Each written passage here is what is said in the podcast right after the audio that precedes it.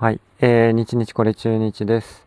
えー9月25日土曜日、中日対ヤクルトの試合を振り返りたいと思います。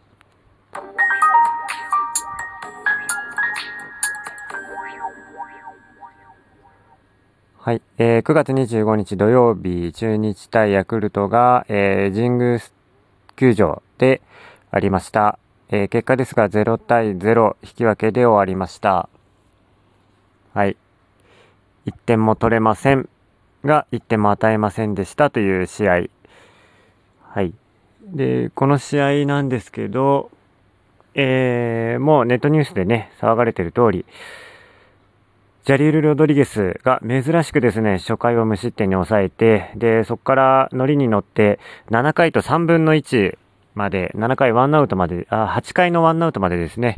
あの、ノーヒットノーランで抑えてましたという試合でした。珍しくね、あの、えーピッチング、いいピッチングしてました。7回と、で、結局、8回のね、2アウトまで取って、えー降板しました。その後は祖父江が3分の1投げて、9回はマルチライデル・マルチネスが投げるという試合。ジャリル・ロドリゲス、結局、125球、1安打。塩見に打たれた1安打だけ。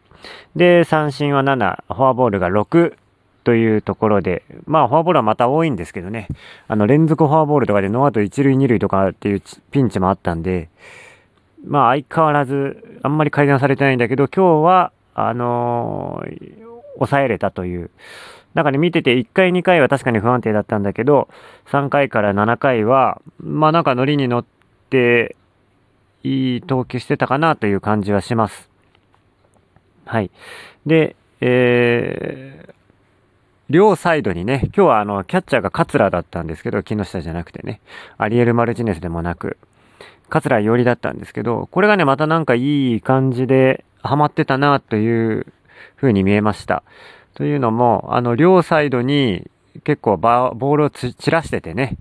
あのーで、今日は縦に割れるカーブかな。これが、制球が結構できてて、あのー目線をね、ずらすことに、かなり効果的だったんじゃないかなと思います。あのー制球が良かったというのは、縦に割れるカーブでストライクを取れる率が結構高かったんですね。5割以上は取れてたんじゃないでしょうか。なのでこれあるとちょっと厄介で、一応球速はね、今日は155キロは出てなかったような気がするんだけど、150キロ超えのストレートでね、押していけてたんで。ただね、これあの解説のデーブも言ってたんですけど、あの球速ほど体感は速くないんじゃないかって言ってて、だからね、逆に、あれまだ来てないみたいな感じで、あの、空振りするっていうシーンが確かに多く見えました。うん。あのー毎回ね、あのージャリル・ロドリゲス、直球をもろにミートされてるんですよね。だから多分あの、球速よりは、あの、全然、球の質っていうのは悪いんだと思います。うん。ただ、スピード感上は速く見えるだけという感じなんじゃないかなというふうに思います。で、この、まあ確かに結果的に見れば、あの、ナイスピッチングなんですけど、あのー今日はね、このあの、ロドリゲスがうまくいった理由っていうのがちょっと若干ね、僕はあの、このからくりがあるかなと思ってて、これは何かというと、今日のね、審判のストライクゾーンなんですよ。これ今日結構広かったんですね。低めが結構広くて、サイドもね、ちょっと広かった。だから、あの、ストライクをね、そこいつもならボールなのにっていうのがストライクになって、で、あの、ロドリゲスが若干生き返ったかなっていう感じがします。もともとフォアボール多いからね、そのいつもだったらボールって言われてたのがストライクってなるだけで、だいぶあの、変わりますから。だからこのストライクゾーンが違うだけで、こうもね、バッターって打てなくなるのかという感じがしました。あの、まあ、えっ、と、狙い球をね、あの、コースが絞りきれないですから、要するにあの選択肢を増やさなきゃいけないですよね。待っているボールのコースをね。そうすると、やっぱり集中できなくて打てなくなるんだなと。あの強力ヤクルト打線でさえもこうなってしまうんだなっていうのが分かりました。で、ロドリゲスはね、あの狭いコースにボールを集めるタイプじゃないですから、あの、大きく大きく球を散らすっていうね、あまり定まったコースに、え集中して投げられないっていうピッチャーなんで、これがね、逆に相性はまったんじゃないかなという感じがします。なので、えっ、ー、と、バッターがね、絞りきれずに抑えられたんじゃないかなというところ。はい。なんで、えっ、ー、と、これでね、まあ確かに今日は自信を持ってもらっていいんですけど、桂のね、リードも良かったし、その、えー、いろんな環境面のね、あの、審判の癖とかそういうのを見抜いてえ、ロドリゲスをうまくリードしたっていうのは、あのー、やっぱり桂の功績だとは思うんですけど、あの、ロドリゲスね、この試合を機に、あの、上昇気流に乗るっていう感じには僕は見えませんでしたね。だから次の試合もまたいつものように初回に失点してフォアボール重ねてリズム悪くなって早い回で降板っていうのは全然あり得るかなと、えー、思ってます。はい。まあ、あの、本当はね、これを機に上り上司になってほしいんですけど、ちょっと今日は特別だったかなと。で、その理由はあの、ストライクゾーン、審判のストライクゾーンにあったんじゃないかなと思います。はい。まあ、ただね、あのよく交代もしましたよ。あの、最後まで投げさせるかと思いましたし。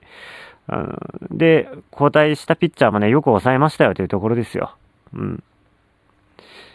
はい。で、えー、ただね、一方、まあ、ほぼ完璧に抑えたわけですね。結果的に見れば、1安打しか打たれてないってことでね、完璧に抑えてるにもかかわらず、バッター陣は点を入れれませんと。昨日ね、大野が投げたんですが、その時も得点はゼロ。で、今日も得点はゼロということで。あのー、今ね、逆に言うと、これね、今本当に面白い野球を見てんじゃないかなと、僕はちょっと思えてきました。こんなに打てない年って多分ないですよ。あとね、21試合残して358点です。あ、21試合残して、現時点での得点数が358点。これね、あの、1個上の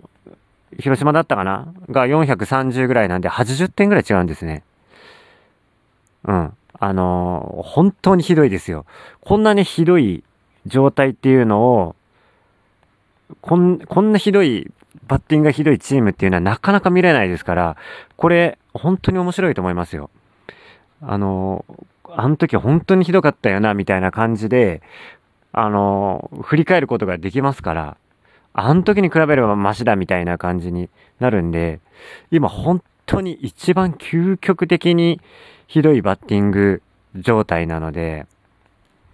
あのー、ぜひね、ちょっとそう思うと、逆に1試合1試合がもうちょっとだんだん楽しくなってきましたね、打てないのが。今日もジャリル・ロドリゲスが、えー、ずっとヒット打たれないでいたんですけど、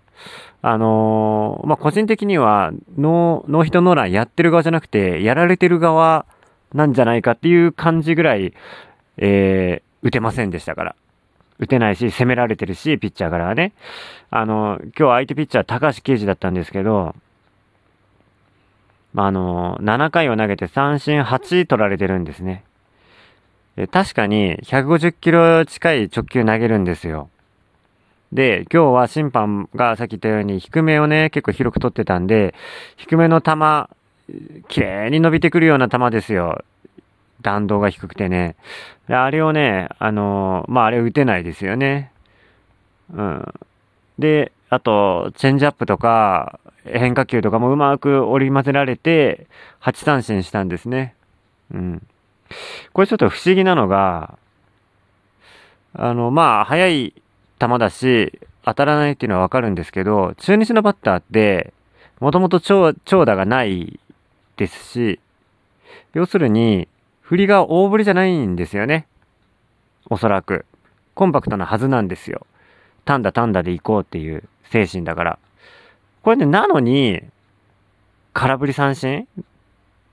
多い、ほとんどね、三振は空振りでした。これね、異常時代ですね。あの、多分当てる能力がないんですよ。だから、あの、やっぱ触れ、触れないんですよね、2ストライクまで。当たらないから。だから、えー、っと、タイミングが合わないし、やっぱりそれが打てないってことになるんですよ。やっぱね、あの、当てる能力っていうのが全然足りないんだと思います。これ、なんだろうな。なんでこうなるのかな。同じプロの選手ですよねっていう感じがするんですけど、って思うんですけど、なんでこう、他の球団と違うか。そんなあの、バットに当ててファールにするっていうのって、あの、基本じゃないですか。それがね、あのー、で、まあ確かに、長距離ヒッターって三振が多いっていうのは、やっぱりあの力入れて振るから大振りなんですよね。ダイナミックな振りになるから、それは空振り当たる率が下がるっていうのはわかるんです。あの、そういうバッターいないですから、中日。基本ミート重視なのに空振りするっていうのは、やっぱその、なんだろうな、なんだろう、打者としての基本的な能力っていうのを疑ってしまうんですよね。なんでだろうな、本当に。ミート力って、なんで中日のバッターだけできないのかっていうのはちょっと不思議に思ってしまいますっていうところ。で、だんだん時間がなくなってしまったんですが、やっぱり、えー、まずい攻撃がありますよねと、ノーアウト1塁っていうのが2回ぐらいあったんですけど、あの、ここね、ちょっと盗塁がないんですよ、ずっと。あのー、しかもね、9月のね、盗塁成功率って全然悪くて1割切ってるらしいんですね。まあ確かになっていう感じがします。今日もね、牽制アウトが強打1個ありましたし、で、高松がね、飛び出したっていうのもありました。今日は高橋刑事がね、確かに左ピッチャーで良かったんだけど、牽制は3連続牽制とかしましたからね。ほんと。もう正気の沙汰じゃないっていう感じはしましたけど。うん。あと、バッター陣はね、福留とか大島、いい当たりだったんだけど、だえー、一塁手の正面とかあったんで、まあ、踏んでもありましたが、